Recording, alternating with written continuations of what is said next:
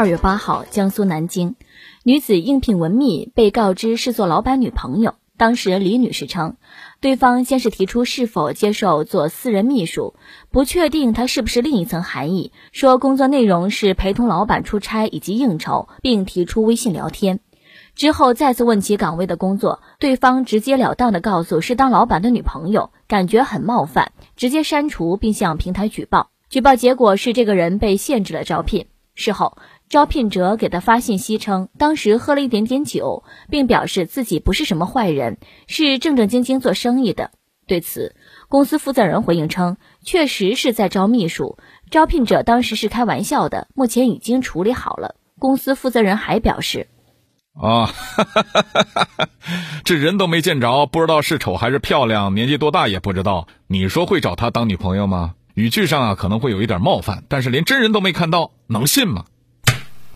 我不是坏人，我只是喝了点酒。请问说这话的时候有考虑过酒的感受吗？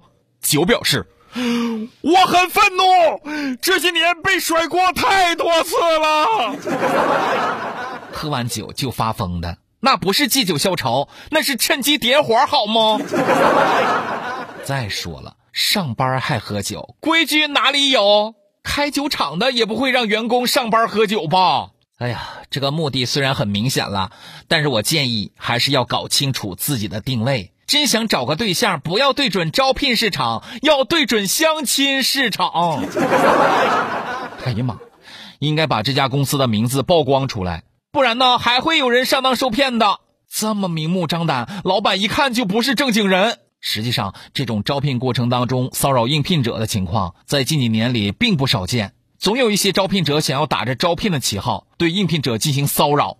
搁这儿呢，希望后续广大招聘软件能够针对这种骚扰应聘者的现象，进行更加迅速、更加严厉的打击。这既是保护广大应聘者的利益，也是在保护自己个品牌的信誉。